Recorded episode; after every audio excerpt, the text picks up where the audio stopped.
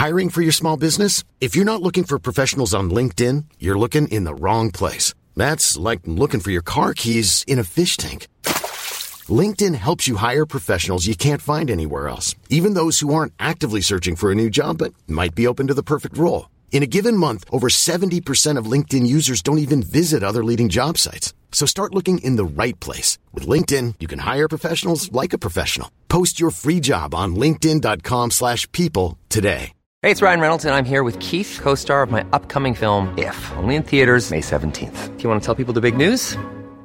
All right, I'll do it. Sign up now and you'll get unlimited for $15 a month in six months of Paramount Plus Essential Plan on us. Mintmobile.com slash switch. Upfront payment of $45 equivalent to $15 per month. Unlimited over 40 gigabytes per month. Face lower speeds. Videos at 480p. Active Mint customers by 531.24 get six months of Paramount Plus Essential Plan. Auto renews after six months. Offer ends May 31st, 2024. Separate Paramount Plus registration required. Terms and conditions apply if rated PG. Hola gente, muy bienvenidos a este segundo episodio de la segunda temporada de Historias que Molestan. ¿Cómo andan? ¿Cómo les va? Yo quisiera darles un update de mi vida como siempre, pero la verdad es que estoy tan enquilombada que prefiero no aburrirlos con... porque en realidad no tengo nada concreto que contarles porque está todo cambiando constantemente. Tenía un montón de planes que se fueron cayendo, pero fueron surgiendo otros, pero que todavía no se confirman, entonces como que no quiero decirles nada, lo único que sí está confirmado, y esto ya se lo tienen que ir agendando, el jueves 11 de noviembre va a ser la presentación oficial de mi libro en Buenos Aires, en Capital Federal. Así que eso se lo van agendando, por favor, se los pido. Por otro lado, les recuerdo que mi libro ya está publicado, sigue estando disponible tanto en versión física y ahora hace poquito salió la versión digital. Eh, que también pueden comprar a través del blog, adquirir al final del pasillo, dirían los Lelutier.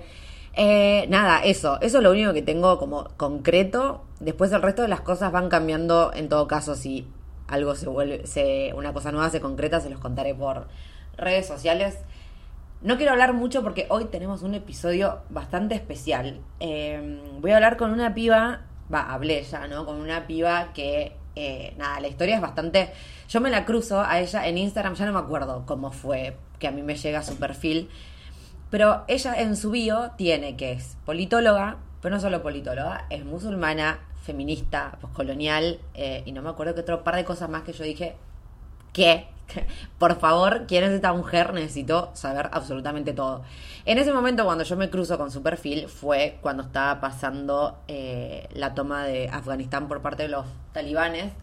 Eh, entonces, obviamente, ella es argentina.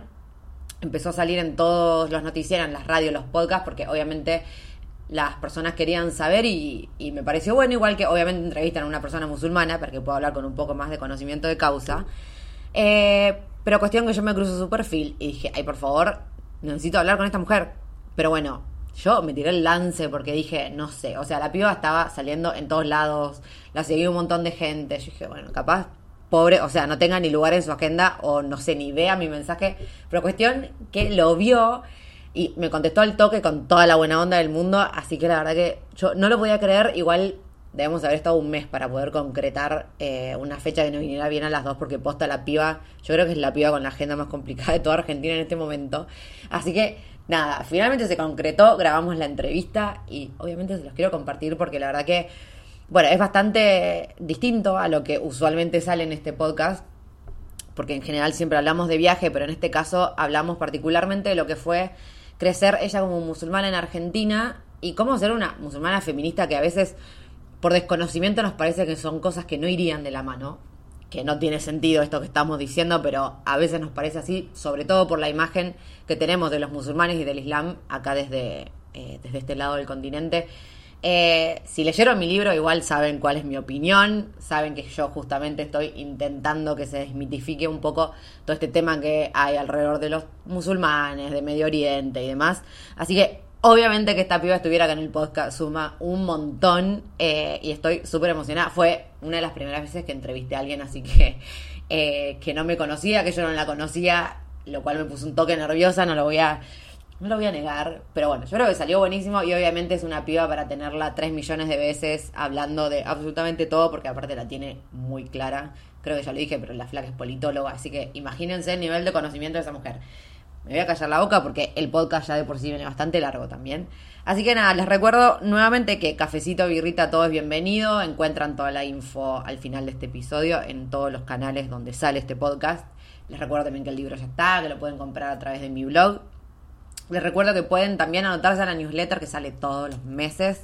Y ya no me acuerdo qué otro. ¡Ay, el taller! Gente, ay, me están preguntando por el taller contra el auto boicot. Un viaje al más acá sale, sale nuevamente porque estaba, como estuve con todo el tema del libro, obviamente no pude dedicarme al taller, pero ahora que ya estamos más o menos un poco más asentados, eh, porque hablo en plural, soy yo sola, ya estoy, todas mis personalidades, por Dios.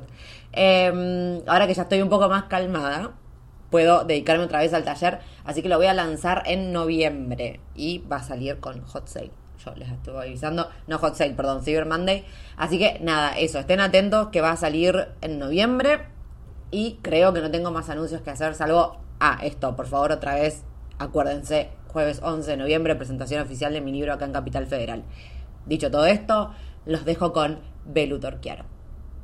Bueno, gente, como les prometí, acá estoy con Belu, que está del otro lado escuchándome. De hecho, ya venimos hablando hace como 10 minutos y por un lado tenía muchas ganas de, de seguir hablando, pero por otro es como, no, Angie, enfócate que estamos acá para grabar un podcast y si no me iba a quedar charlando con la chica sin grabárselo y mostrárselo a ustedes. Pero bueno, Belu, antes que nada, gracias por estar ahí del otro lado. Yo sé que debes ser la persona con la agenda más complicada de Argentina en este momento Así que antes que nada, mil gracias. De nada, de nada, tampoco es tanto. Y por otro, ya me voy a tirar de lleno. Mira, yo les quiero contar, yo igual obviamente voy a poner tu perfil de Instagram, pero para los que me están escuchando ahora que no tienen idea quién sos, yo quiero que sepan que ustedes entran al perfil de Belú y ella se describe como, se define, va, como politóloga musulmana feminista postcolonial. Y yo, uno, yo veo eso y fue como, ay, por favor, ¿quién es esta mujer? Sea, que eres semejante pedazo de mujer con semejante descripción. Entonces, obviamente, la contacté para que charlemos, Velo accedió. Y yo, en realidad, o sea, tengo un millón de cosas para preguntarte, pero a mí me encantaría saber cómo fue que llegamos a esto, cómo fue que llegaste a definirte como tanto, entonces me parece tan fuerte todas las palabras que están ahí citadas que es como, es buenísimo. Así que, pero vamos a ir por partes, vamos a ir para atrás. O sea, vos sos musulmana, pero naciste en Argentina. Exactamente, sí, claro.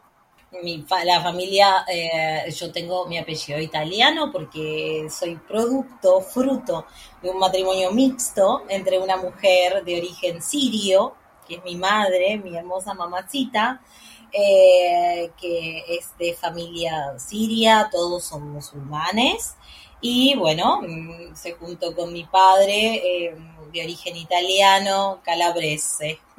Así que bueno, ya la mixtura habita en mí desde muy pequeña.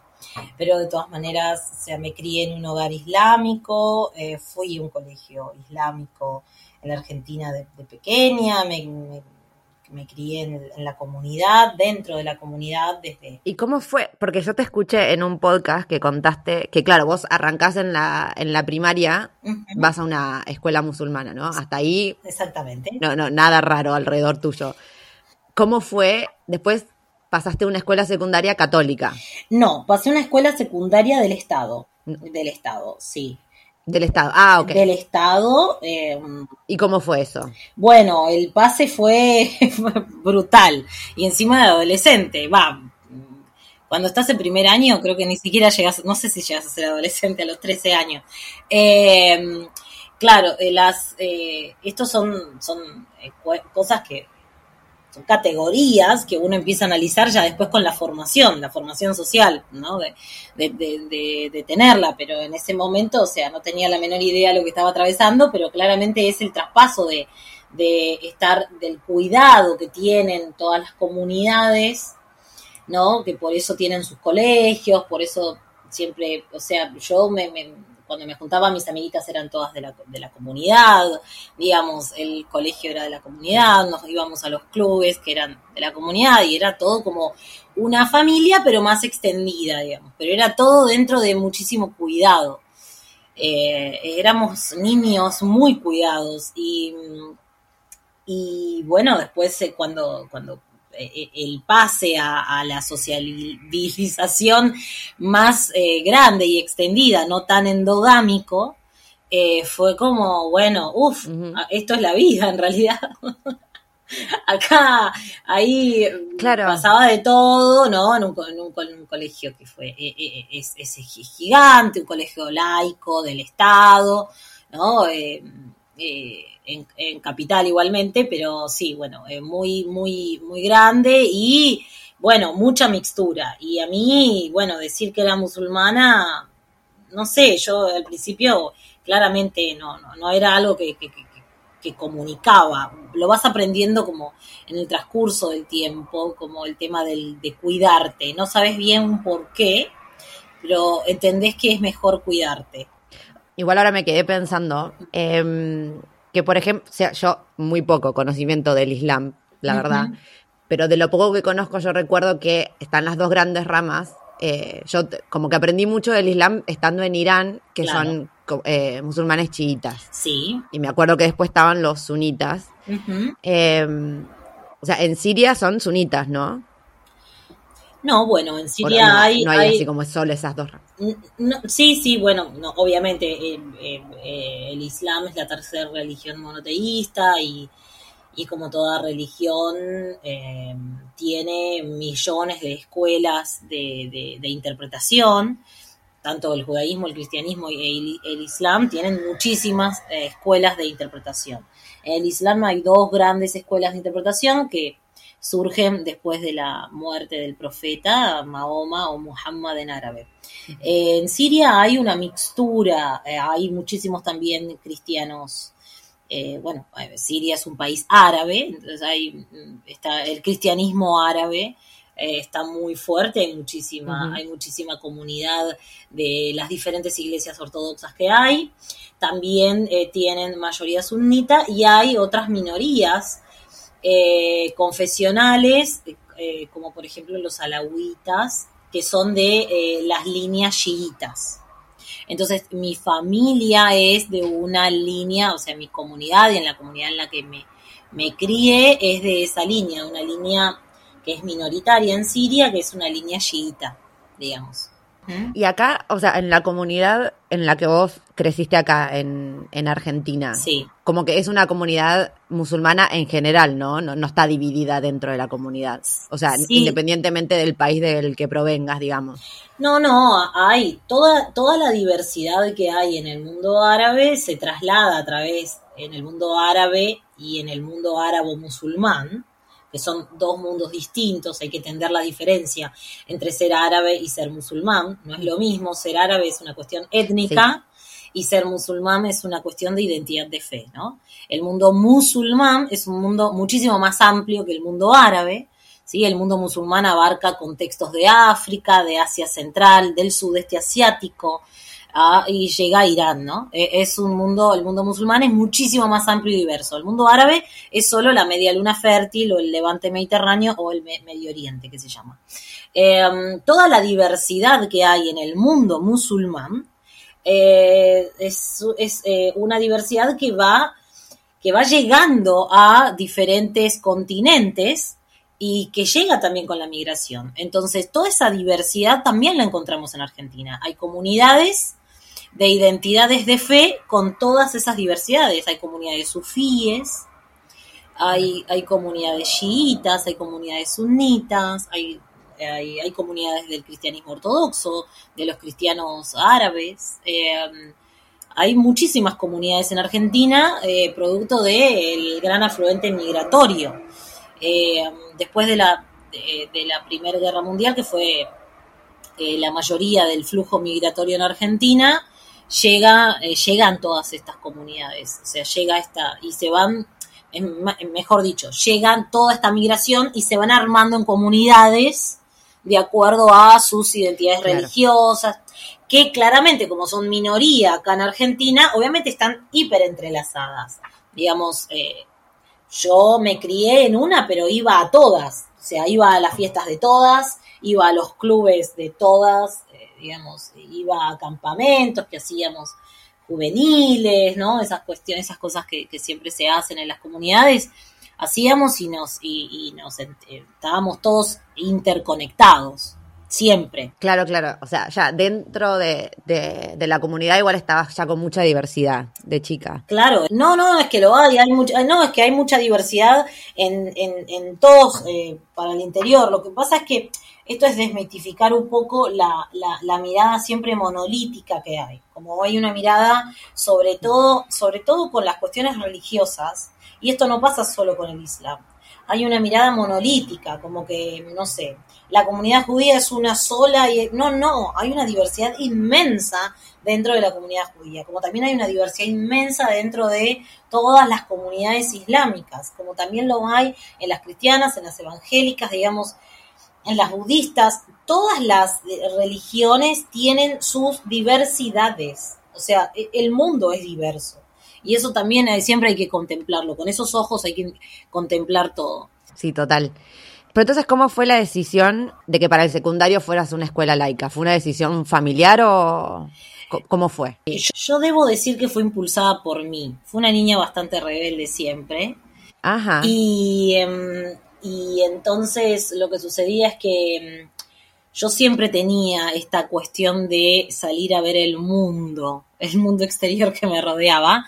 Y cuando era eh, chica, el mundo es, bueno, tu familia, tu escuela, tu digamos, las primeras instituciones que te, que te abrigan, ¿no? Em, y entonces yo siempre, yo no quería, yo quería volar, conocer otros mundos, ver otras cosas y, y bueno, y, eh, y bueno, además también teníamos toda una situación económica eh, fatal. Yo fui a la segunda, al, a la, al, eh, en la época de que estábamos ya con el llegando a la crisis del 2001, o sea, yo...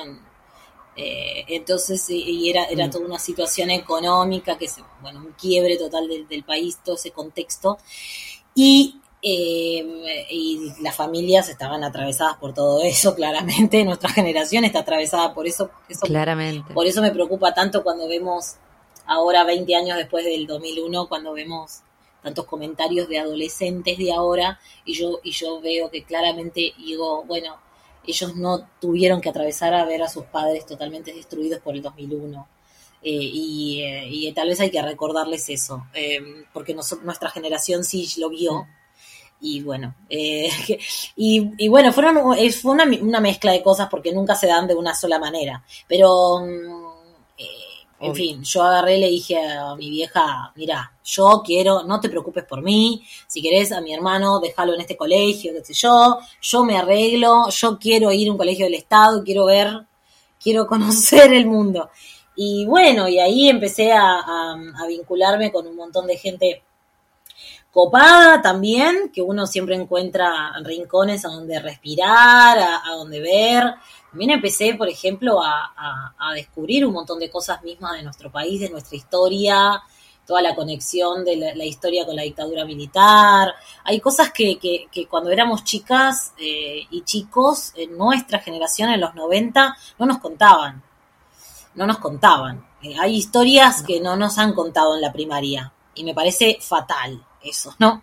Hay muchas historias que no nos han contado y, bueno, y ahí... Eh, ¿no? Con, con, toda la, con toda la mezcla argentina, eh, latinoamericana eh, que había, podía llegar a, tener más, más bueno, a conocer otros mundos también, que siempre es importante.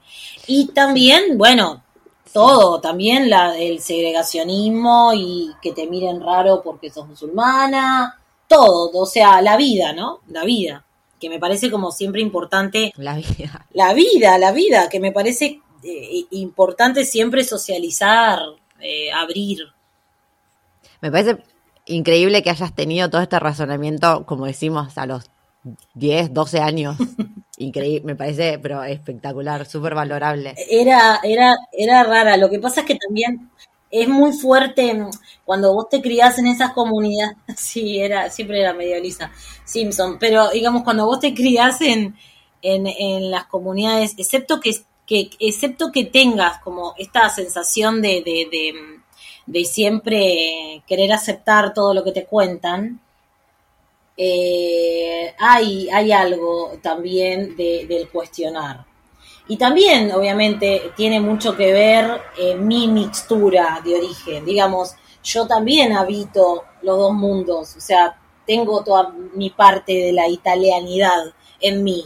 Entonces, eso, eso hace que yo venga también de una mixtura, porque también al interior de estas comunidades existe un tema de con el que yo combato constantemente, porque me parece que es cerrado, el tema de la pureza de hablar desde, siempre desde lo puro, ¿no? Como eh, lo árabe y lo musulmán. Entonces, esto es como muchísimo más complejo, ¿no? Porque, em, digamos, pero hay muchísimos fenómenos que se dan al interior de las comunidades. Por ejemplo, el fenómeno de las conversiones. Hay muchísimas personas que em, se vio más desde la década del 80 esta parte, pero hay muchísimas personas que se islamizan, que no son musulmanas de origen. Hay muchísimas personas que se islamizan y que a veces les cuesta mucho después, a lo largo de la historia, terminar de sentirse aceptadas. Hay una cuestión de la pureza, de, bueno, si sos árabe tenés que ser musulmán y si... todas estas cuestiones del sí, solo sí, con el que yo, yo las viví desde muy chica, porque yo también, o sea, mi mamá es la oveja negra que se salió del corral y se casó con una persona que mi, papá no era, no era árabe, ni era de origen árabe, ni era musulmán, era católico apostólico romano, eh, romántico como China Zorrilla. Entonces, digamos, entonces, digamos, yo también habité, claro, yo también habité toda esa mixtura y también quería eh, salir de esto de lo dado, porque también pasa que cuando vas a un colegio católico tienen que ser todos así, todo. Entonces, toda esta cosa de la manada, de ser todo de una manera, cuando en realidad somos personas diversas constantemente. Lo que vive es la mixtura de todas las cosas. Y, ese es por eso también que, que, que, que yo quería, eh, bueno, convivir con todo. Me encanta, ay, me encanta todo lo que me estás contando. Te quiero preguntar, sí, tres millones de cosas, pero voy a voy a ir apurando porque si no me voy a volver loca. Quiero saber cómo fue, en realidad, ¿Siempre te identificaste como musulmana? ¿Nunca te lo cuestionaste? Porque decís en un momento, cuando eh, empezás en el secundario, que en cierto momento como lo, ocultabas. Eh, sé que no tiene que ver con eso, pero igual me vino esta imagen a la cabeza. ¿Hubo en algún momento que, que, te cuestionaste el ser musulmana? ¿O siempre fue una elección propia? Nunca me cuestioné el tema de ser musulmana. A mí el Islam me llegó eh, con mucho amor Em, y de una manera eh, desde mucho, desde el lado del conocimiento. Yo lo, lo adopté eh, con muchísimo amor, ¿no? Yo lo recibí, todo su mensaje, y su mensaje del cual estoy enamorada constantemente, espiritualmente hablando, em, emocionalmente hablando, em, y siempre con muchísimo respeto porque creo y considero que es una filosofía hermosa de vida. Eh, a mí me, bueno, claramente me llevó a través de mi familia materna, ¿no? De, de, de, de, mi abuelo, que era una persona, pero un líder religioso muy importante en la comunidad. Mi abuelo que emigró de Siria, eh, era teólogo y además era sheikh o imán. Entonces él dirigía rezos, eh, tenía muchísimos alumnos. Enseñaba. Ay, ¿era imán? Claro. Me muero. Sí, sí, él enseñaba, ah. él enseñaba religión, enseñaba, em, tenía muchísimos alumnos y em, bueno, él hizo, hizo la peregrinación a la Meca en la época, en la década del 70, ¿no? Cuando muy pocos, muy pocos residentes en Argentina eh, podían hacer eso, ¿no? Eran otras épocas y él había hizo el Hajj, que se llama, que es la peregrinación a la Meca, que es el quinto pilar del Islam. Y bueno, a través de él, eh, yo, eh, eh, bueno, me, me, llegó un mensaje de mucho amor y nunca lo sentí como una imposición. Yo nunca lo viví de un, de una, desde un lugar de la imposición, ni siempre lo viví como parte, ¿no? Fue, fue la conexión con la espiritualidad y con eso, ese diálogo que es muy propio, muy... Y también es un diálogo que va creciendo con vos eh, y te va acompañando a lo largo de la vida y claramente no es, no es no, nunca vas a ser la misma persona musulmana, porque nunca sos la misma persona, todo, todo va cambiando y, todo, y siempre tenés un montón por aprender. Eh, pero, pero sí, yo nunca lo viví. Lo que, lo que sí, no soy una persona muy laica, porque también me criaron así, como respetando a las otras religiones, a las otras identidades de fe y respetando a, a las personas que no creen. ¿no? Esta cuestión en la que yo estoy como muy... Eh, no estoy, no estoy de acuerdo, que es como tener que llevar tu verdad a todo el mundo. O sea, digamos, creo que hay verdades que son de uno y que la otra persona tiene derecho a, creer otra cosa. Eh, en ese sentido, como un laicismo respetado. Eh, como vivirlo desde un lado muy personal y por eso no soy una persona ni, ni, que esté vendiendo ni queriendo evangelizar a nadie absolutamente. ¿no? nunca, no, no vivo mi, mi, fe, no la vivo así, sino que la vivo para mí. Eh, y entonces por eso cuando uno va y socializa con un, todo un exterior, bueno, te empezás a, cuestionar si eh, cuando sos chica no lo, no lo terminas de entender, o sea, no es que lo que yo te estoy diciendo ahora es, son cosas a las que yo arribo, o sea, llego a estas categorías y, defino esto, pero por toda la formación que yo tengo ahora. Pero digamos, cuando sos chica no lo terminas de entender, pero hay algo tácito que entendés, que es que no podés decir la categoría persona musulmana en todos lados. Eh, lo, lo, tenés que decir en lugares más cuidados, ¿no? Como tal vez en circuitos más chicos, como, digamos, en eh, no sé si lo podés decir en un aula universitaria, porque yo después fui a la Universidad de Buenos Aires, ¿no? Digamos, o sea, en un aula universitaria, cuando un profesor está haciendo un comentario absolutamente islamofóbico y un aula de 200 personas, no sé si te podés levantar la mano y decir, mira, mire, señor, usted sea profesor de lo que quiera, pero yo soy una persona musulmana y eso que está diciendo es un comentario racista e islamofóbico. Eh, realmente a veces no lo puedes decir y eso me ha pasado, me ha pasado un montón de veces, me, ha pasado. Y eh, en donde son eh, lugares y contextos de muchísimo prejuicio, ¿no? miradas muy prejuiciosas. Entonces, sí, obviamente, con muchísimas amigas que tengo eh, muy personales, que, que me he cruzado a lo largo de la carrera, obviamente que sí, uno se va conociendo con personas y ya, bueno, más íntimamente eh, contás parte de tu historia porque es parte tuya, o sea, es parte de tu vida. Yo siempre digo, el Islam no es como una cuestión de, no sé, es un cajoncito que abrís un día que es el día del rezo. Vos vivís, es una cosmovisión de vida, son los lentes para ver la vida. Entonces, digamos, vos lo tenés 24/7. Eh, eh, es una filosofía de vida es, está o no está. Y cuando está, está. Eh, entonces, esto, esto es algo que va sucediendo. Y ahí, en la socialización, vas entendiendo esto. A mí me costó mucho arribar a el decir, bueno, yo soy una persona musulmana así tan públicamente. Bueno, ahora estamos acá. ahora es algo absolutamente público.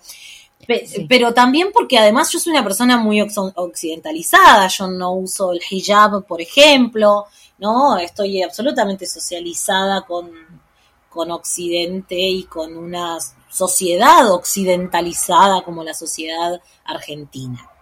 Entonces, y digo occidentalizada porque somos América Latina. Para mí, hablar de Occidente y América Latina es una contradicción, porque somos América Latina, pero digo que somos occidentalizados, estamos occidentalizados a, fuerza, ¿no? Pero eh, lo estamos, y entonces es como, bueno, en fin, em, obviamente que hay otras chicas que son, eh, que, están muy arraigadas y de un lugar muy endogámico dentro de, de las comunidades islámicas que que sí, obviamente, que, es obvio que son musulmanas, pero tal vez eh, vincularte como en muchos espacios que son eh, muy ajenos a todo lo que es algo islámico, bueno, es, es muy, es fuerte. Es fuerte, sí. Ay, pero igual me, me, me da mucha impotencia eh, que me digas esto, como no, no poder decir que sos musulmana como si fuese, no sé, ay, me- te juro que me da mucha bronca, me da mucha bronca y me encantó que dijeras que, eh, que a vos el Islam te llegó con, eh, con mucho amor y demás porque, o sea, salvando las distancias obviamente, pero es lo que yo sentí estando en Irán, como yo sentí mucho amor en la gente y es algo que, que no sentí en todos lados, en todos. Yo he viajado un montón y lo que viví ahí y en Irán, que igual no puedo generalizar a todos los musulmanes solo por haber conocido Irán, obvio, pero a mí me pareció eso, me pareció que era un mensaje de mucho amor y de todas las personas que he conocido, como que los musulmanes fueron los menos evangelizadores que yo he conocido. Y después venir acá y, claro, estar en acá y que decir musulmán y que haya islamofobia, te juro que no, no me entra en la cabeza y me da tanta impotencia y que, que tengas que ocultar quién sos. Sí, también, también es, es justo de- también es justo decir que nadie te lo a ver, fue una decisión mía, digamos. Lo real es que nadie te, te, te dice no digas que sos musulmana. O sea, a ver, esto, estas son las cosas tácitas que suceden, son pactos Obvio. invisibles. Pero lo sentí, digamos, lo sentiste. Esa presión la sentís porque también sentís y ves las caras cada vez que lo decís. Entonces, cuando vos te querés evitar todas esas, esas caras, cuando vos te querés realmente eh, evitar, porque, a ver, hay algo, hay algo increíble que yo siempre digo. eh, las personas cristianas no, no, no, no conocen, no tienen por qué conocer de todos los concilios del Vaticano, ni las leyes canónicas, ni extracanónicas, ni los evangelios, ni, ni eh, digamos, no tienen ningún, o sea, no tienen por qué saberlo. Ahora, ser una persona musulmana en el mundo con eh, la inmensa islamofobia que, que hay, sobre todo después de, del 2001 con la caída de las torres y la inmensa persecución, hace que eh, tengas, o sea, Ay. hay una exigencia hacia las personas musulmanas de manera social que tenés que salir a explicar cada cuestión que no tenés por qué saberla. Digamos, hay- las personas musulmanas habitan simplemente su fe, no tienen por qué estar, sabían, ser eruditos del Islam. ¿No? Porque, digamos, el de los estudios religiosos son estudios muy profundos, pero los estudios religiosos son estudios absolutamente profundos. Son muy complejos. No todas las personas que tienen una identidad de fe son personas de estudios religiosos.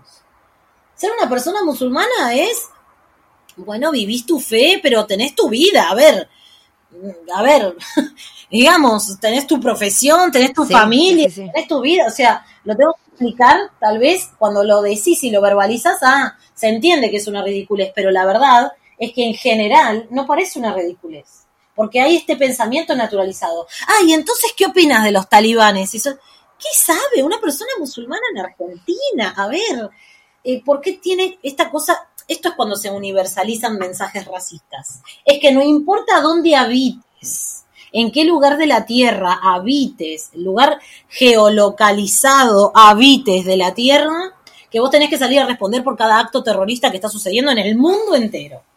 Entonces, eso es el racismo y ese es el mejor marketing. Esa es la mejor campaña mediática de marketing del mundo. Es eso, es lograr eso. Es lograr que eh, cualquier persona musulmana esté, tenga esta sensación de persecución y de tener que dar explicaciones. ¿A por qué? Sí, sí, tener que justificarte todo el tiempo. Sí, sí, sí. Del tener que justificar eh, eh, eh, la mira. Y, bueno, y si sos mujer, el triple, ¿no? Como esta cuestión de mujer, Ah, mus- mujer musulmana oprimida, ¿no? Entonces, esta cuestión de, eh, ay, pobrecita, ay, Pobrecitas, sí, hay que rescatarlas. claro. Las indefensas. Entonces, como, bueno, eh, eh, eh, es increíble. El otro día una chica en Twitter me contaba, me, me- me- me contaba, porque me hizo un comentario por un- una nota que salió eh, en donde pusieron un título que, que yo siempre hablo, que, que el, el verdadero velo que hay que correr es el velo occidental, que es verdaderamente lo que pienso. Eh, cuando hablan tanto del velo y exotizan tanto esa cuestión. Eh, y, una chica me comenta sobre una que, se cruzó con, con unas, en, un viaje con unas chicas de Arabia Saudita. Y um, le contó que una vez fueron a una conferencia que fue Michelle Obama. Y Michelle Obama fue a decirles que eh, Estados Unidos quería llevar a toda la región a que las mujeres se eduquen. Y esta chica se reía con ella, sus hermanas, su madre y sus tías, porque todas ellas tienen dos másters. ¿No? Entonces decía, sí. ¿de qué nos vienen a hablar?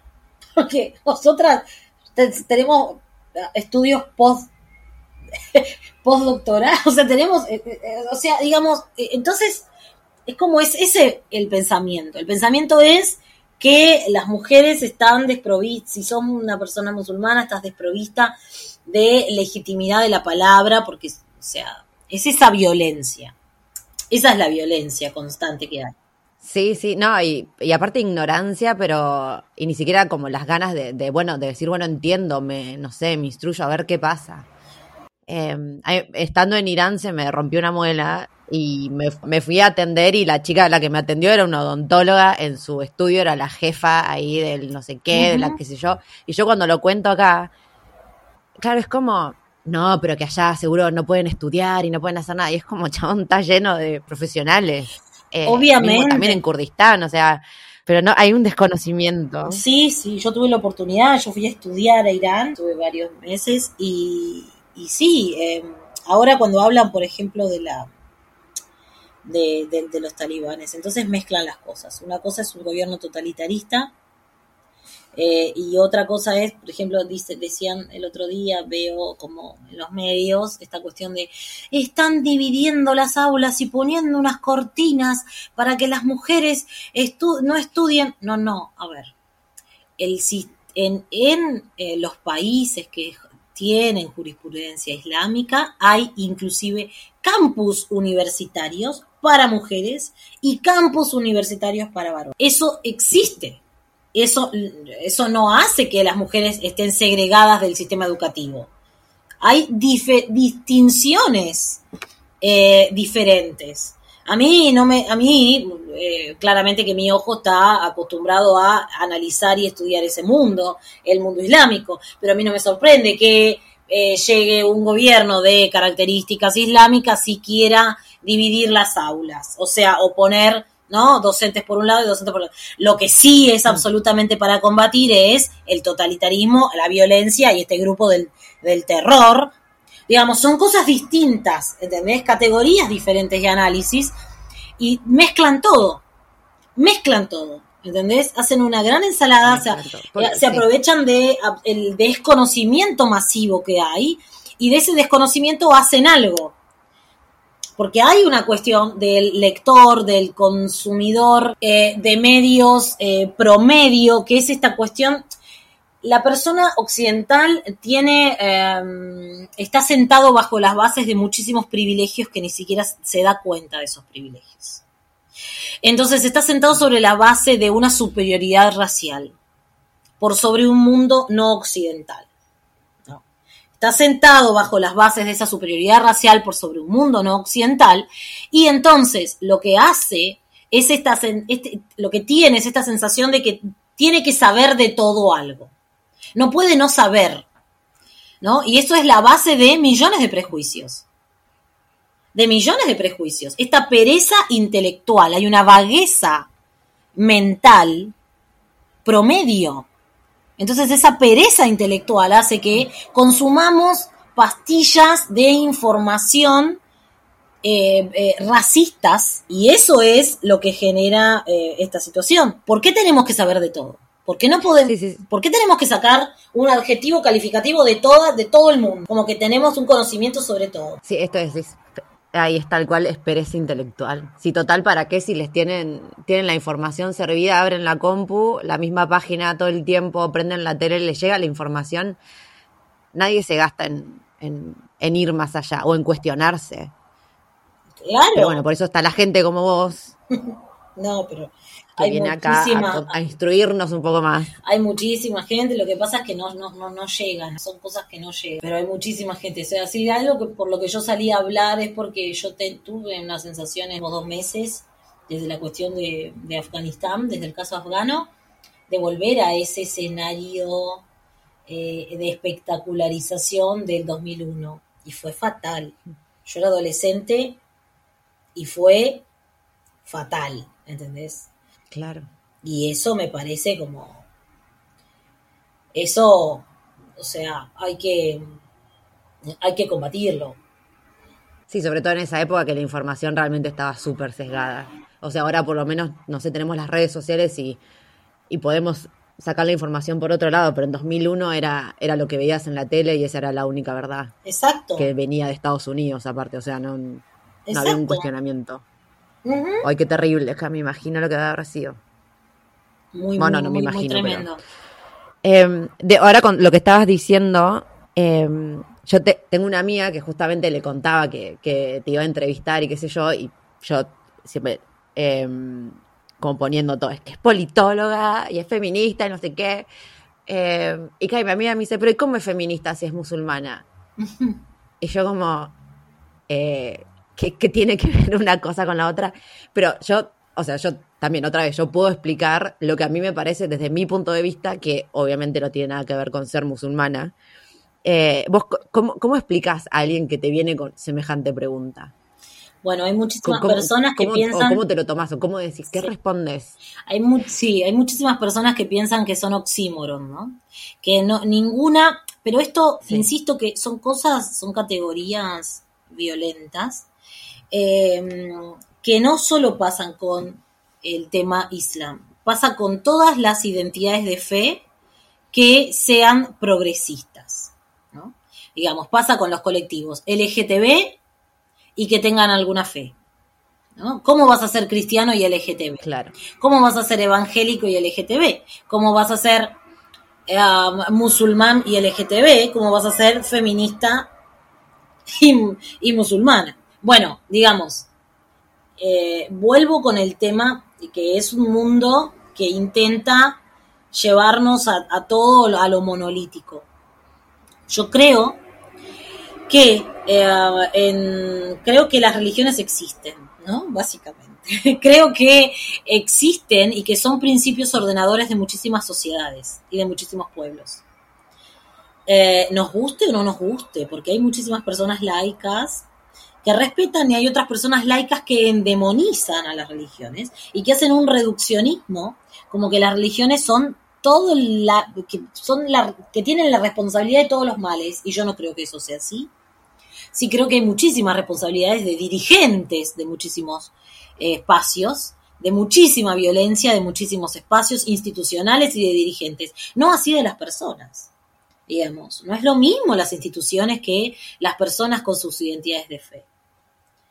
¿No? Entonces yo no puedo estar juzgando, porque si voy a estar juzgando a todos los eh, a, a- a todas las personas que son de la Iglesia Católica por los actos que cometió la Iglesia Católica, bueno, o sea, a ver, la Iglesia Católica Olvídate. hizo las cruzadas, ¿no? La Iglesia Católica, como decía un líder religioso, Un desastre hizo la sí, sí, claramente, digamos, porque es una institución y como toda institución hay absolutamente cosas muy violentas. Como decía un líder religioso que islámico que yo quiero mucho, eh, yo no creo que a todos los a todos los cristianos se los se los interprete como terroristas por el el Ku Klux Klan, ¿no? Y eran un grupo de, cristiano y supremacista, pero no se piensa, bueno, de esta manera es como que creo que no todas las personas musulmanas van a pensar todo de la misma, del mismo modo. Y por otro lado, los feminismos, y hablo en plural, adrede, es intencional, porque no hay uno solo, no hay debates que están saldados, no es una sola cuestión. Hay una múltiple, una multiplicidad de agendas, y por eso hablamos desde los feminismos interseccionales, con luchas en simultaneidad que se están dando. Eh, los feminismos vienen a meterse con lugares neurálgicos de poder. Si es algo a lo que vienen y sus mensajes son meterse con lugares neurálgicos de poder y, desbaratar toda la cuestión, ¿no? Desbaratar todo lo armado.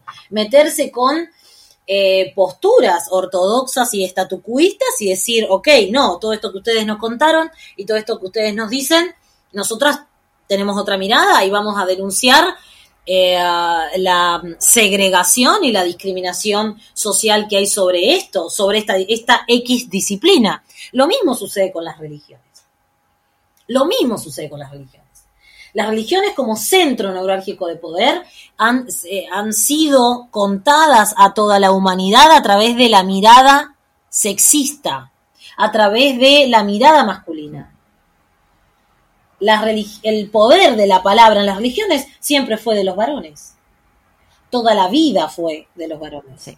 Pero porque la, la única cultura que se extiende a lo alto y largo de nuestro globo es la cultura patriarcal y machista. Digamos, eso es común a todas las culturas.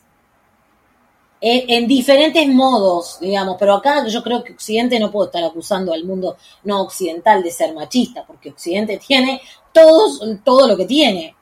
Entonces, digamos, todas las culturas, en diferentes modos, y en diferentes eh, niveles tiene, eh, hay, hay muchísimas agencias y luchas que se tienen que dar en cada una.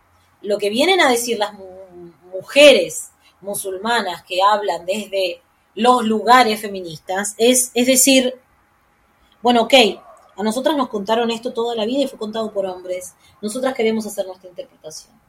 Nosotras queremos, para nosotros el, para nosotras el Islam es importante, para nosotras esto, este es nuestro principio de fe, nuestro modo de entender el mundo, pero queremos verlo desde nuestra mirada. Entonces hay grandes eruditas a lo largo del mundo que están generando conocimiento dentro del Islam, eh, generando conocimiento, leyendo el Corán, reinterpretándolo, haciendo una exégesis eh, eh, religiosa, una hermenéutica feminista, ¿no? La hermenéutica es eh, la, interpretación de eso, ¿no? Es la interpretación de los textos, de las fuentes, eso es la hermenéutica, ¿no? Es la interpretación, es, es pensar que el libro está vivo, que el libro conversa con nosotros y en ese, en ese conversar conversa también en un contexto, porque hablamos desde lugares contextuados, somos sociedades que están en, constante cambio y movimiento. Y desde eso también hablan los feminismos, ¿no? Desde, desde qué lugar estamos pensando y repensando esto. Y eso es, eh, es, considerar eh, el feminismo y la mirada de género dentro de eh, el Islam. Como hay en todas las disciplinas, no solo en las religiones. Sí. No, no, totalmente, totalmente de acuerdo. Aparte, es como cuestionar a alguien que cómo es musulmán, cómo es feminista si es musulmana, eh, aplica a todo, porque es lo que decís, estamos todos metidos en un sistema patriarcal, católica y feminista, o sea, es lo mismo. Nada más que la gente, bueno, tiene este islamofobia, tiene este concepto del islam que, que bueno, que está buenísimo que haya gente como vos que, que venga y lo, lo empiece a deshilachar un poco. Por último, Belu, para ya no retenerte más tiempo, te quería preguntar entonces ahora que, que yo te veo parada así como o bueno, por lo menos es mi impresión, eh, esto que te estás definiendo como politóloga, como musulmana, como feminista, como postcolonial.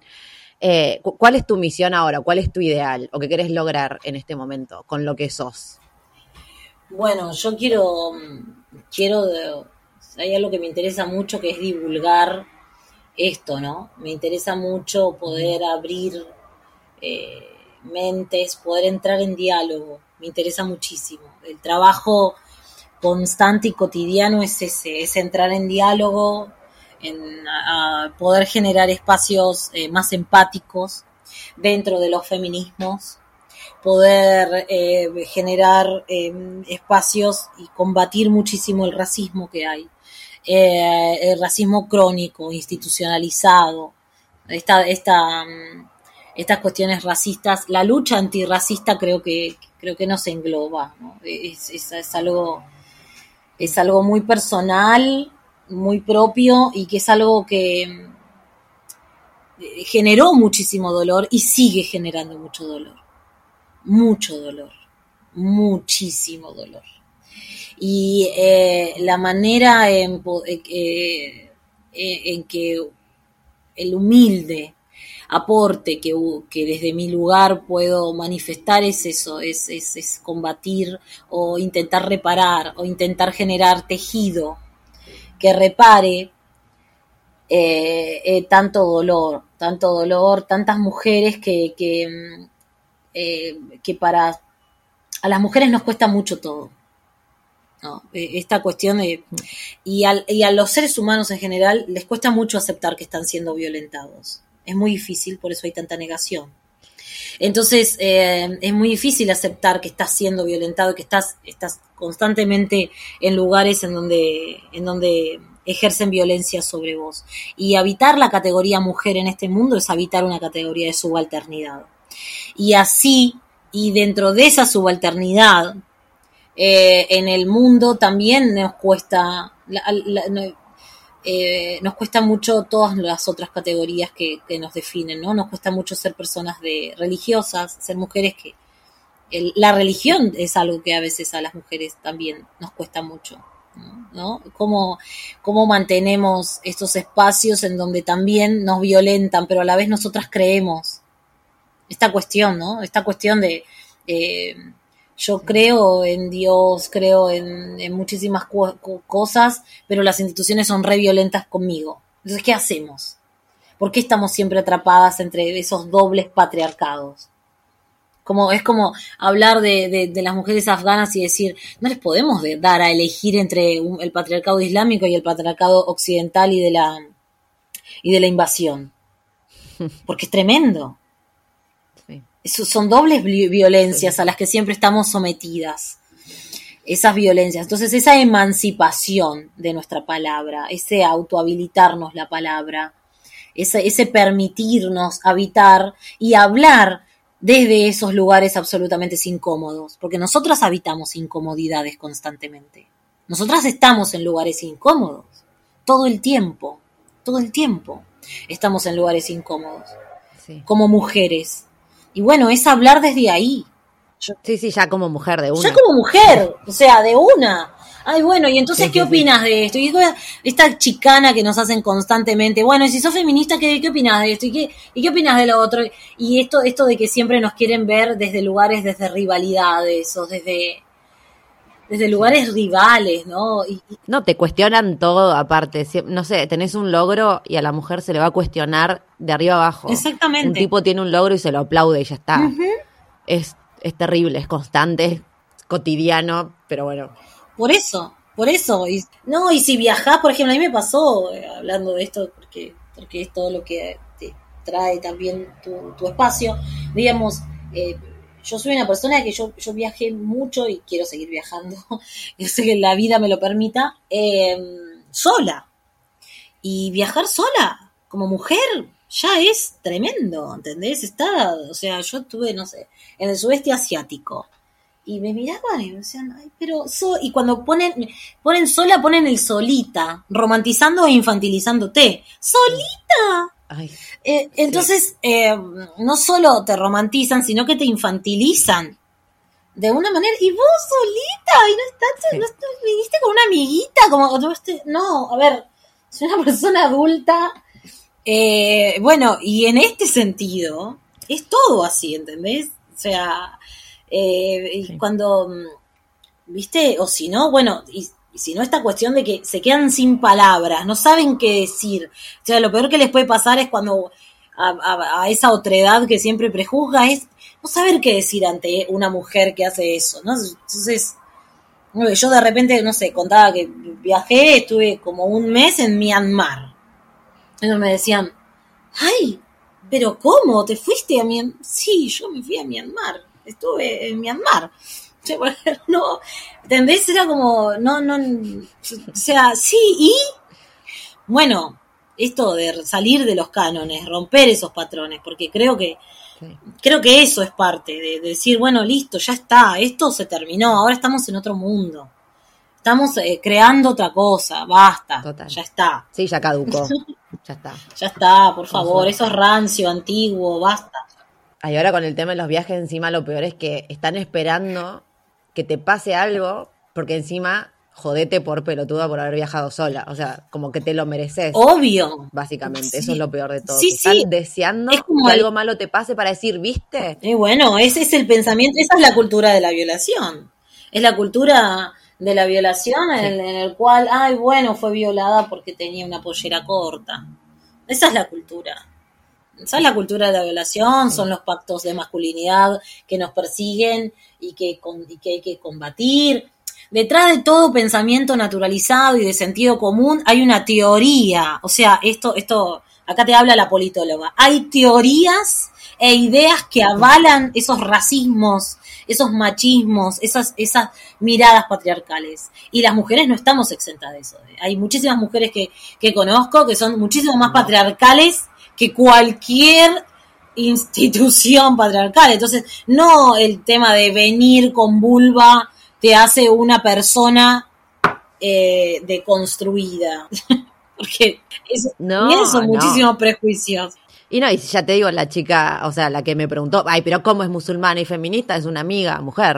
O sea, Por eso, por eso sí. y es amiga, ¿entendés? Como, Sí, sí, Sí, sí, por sí. eso digo, hay eh, también, después hay otra gran situación que está sucediendo en el mundo de los feminismos, que son las TERF, las, las mujeres que están en contra de, de- de- de nuestras compañeras trans. Y ahí vos decís, ¿pero qué estamos hablando? claro. nuestras compañeras trans, que es un colectivo de, lucha y de sufrimiento y de segregación, y que están, eh, o sea, hiper, en, en- en un flagelo constante. Entonces vos tenés esas mujeres que dicen, ay, no, las trans, eh, no, no, no, no. O sea, están en, nuestro, en nuestra lucha. A ver. Eh, bueno, entonces, eh, tener eso, ¿Entendés? Es, es, es habitar, por eso insisto, como habitar los lugares incómodos. Bueno, hablemos, saquemos para afuera, digamos, tenemos derecho a, a opinar siempre eh, en esto, ¿no? En- yo en mis redes intento mantener estos espacios. Siempre digo que mi criterio es, yo interpreto las redes como un espacio público, un espacio al, ser habitado, ¿no?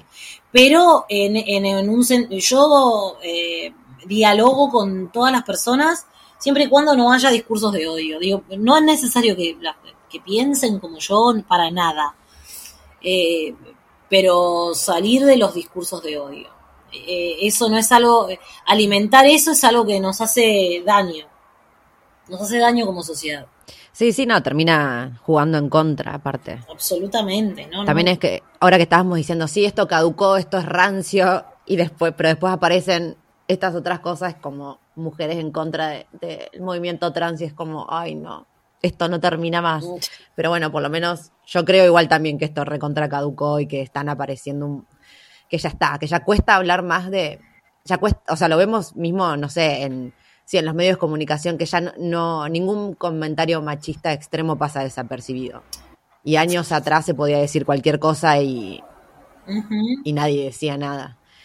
Y por último, Belu, nosotras como mujeres, ¿cómo podemos ayudar en esto que vos querés lograr en, también en, en- que vos querés difundir y querés, eh, bueno, que se abra el espacio al debate? Eh, nosotras como mujeres, desde nuestra latinidad, digamos, ¿cómo podemos ayudar sin caer en esto del salvacionismo? Yo creo que podemos ayudar desde esta mirada interseccional de la que hablo, entender de que las luchas feministas son múltiples, son simultáneas y que son todas diferentes entre sí, entender que nuestras luchas desde acá, no sé, mismo eh, entender esto, entender de que en nuestro país, por ejemplo, en Argentina, no es lo mismo las luchas que se pueden dar en Buenos Aires, en capital, que las luchas que se dan en colectivos de mujeres en, en el conurbano, en, eh, de las luchas que se dan de mujeres migrantes, de las luchas que se dan en mujeres de los movimientos camp- de campesinas, de las luchas que se dan en, en los movimientos en, en- en diferentes provincias, en esos contextos, ¿no? Eh, y que no son las mismas luchas. Esto, todas tenemos agendas distintas y luchas que dar desde nuestros lugares situados. Entender esa interseccionalidad y ser empáticas con esas otras luchas. ¿No? Entender eso es fundamental para entendernos a nosotras mismas. Entender que mi, mi prioridad no tiene por, ser, por qué ser la prioridad de, de las demás. cuando entendemos eso desde la humildad y desde la empatía, y eso, y, que, una cosa sea mi prioridad y que no sea para la otra lo mismo, no, no anula tu prioridad ni tu lucha. Cuando a mí me preguntaban, yo eh, que fui muy activa en el momento, hicimos muchísimo activismo en toda la campaña por, por el aborto, y hice encuentros con mujeres de otras identidades de fe, que hicimos muchísimos encuentros, encuentros interreligiosos con otras mujeres y todas estando a favor de la decisión por nuestros cuerpos. Em, eh, me preguntaban, bueno, ¿qué dicen los feminismos islámicos sobre el aborto? Le digo, a ver, digamos, eh, el aborto en el mundo musulmán no existe porque el aborto existe en todo el mundo. A ver, o sea, el aborto existe en todo el mundo. Eh, hay países musulmanes que tienen el aborto aprobado hace muchísimo tiempo. Túnez, por ejemplo, ¿no? Es un país que desde la década del 60 ya tenía el aborto aprobado, fue por tandas.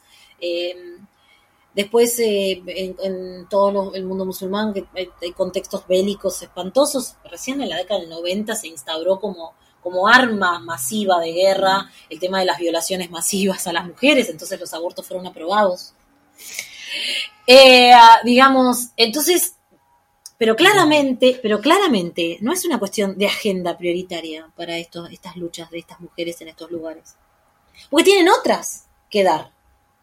Pues tienen otras, y porque cada sociedad arriba a diferentes luchas de acuerdo a su propio crecimiento social. Y las luchas se dan desde diferentes lugares. Pero entender eso es también entendernos desde un lugar interseccional. Y por eso hablamos desde lo colonial, entender lo que la colonialidad hizo y hace.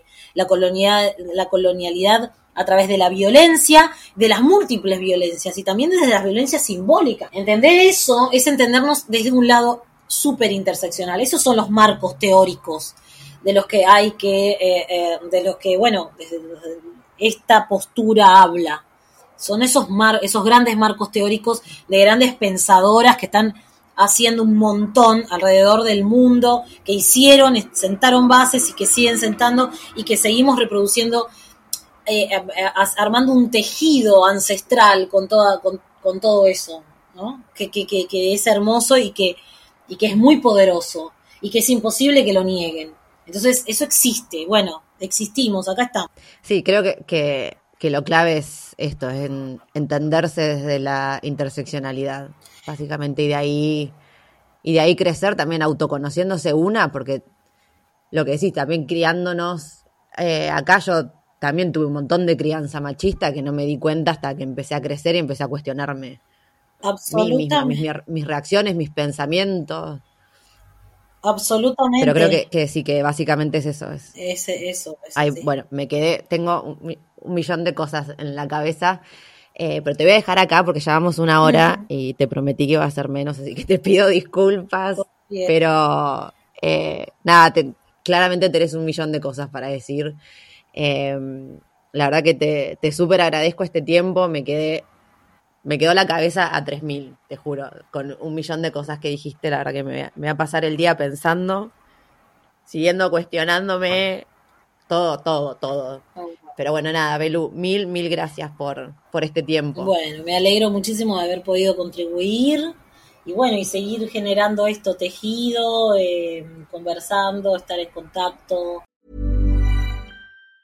Mom deserves the best, and there's no better place to shop for Mother's Day than Whole Foods Market. They're your destination for unbeatable savings, from premium gifts to show-stopping flowers and irresistible desserts. Start by saving 33% with Prime on all body care and candles. Then get a 15-stem bunch of tulips for just $9.99 each with Prime. Round out Mom's menu with festive rosé, irresistible berry chantilly cake, and more special treats. Come celebrate Mother's Day at Whole Foods Market.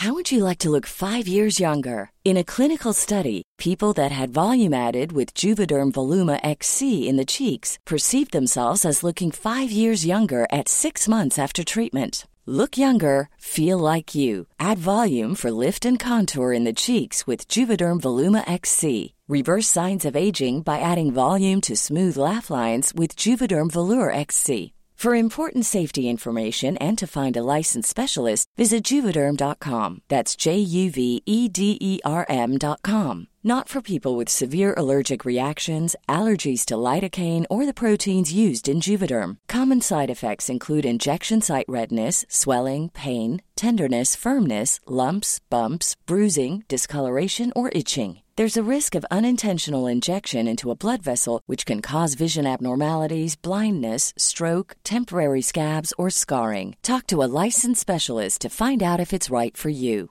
Hey, it's Paige DeSorbo from Giggly Squad. High quality fashion without the price tag? Say hello to Quince. I'm snagging high end essentials like cozy cashmere sweaters, sleek leather jackets, fine jewelry, and so much more. With Quince being 50 to 80% less than similar brands. And they partner with factories that prioritize safe, ethical, and responsible manufacturing. I love that. Luxury quality within reach. Go to quince.com slash style to get free shipping and 365 day returns on your next order. Quince.com slash style.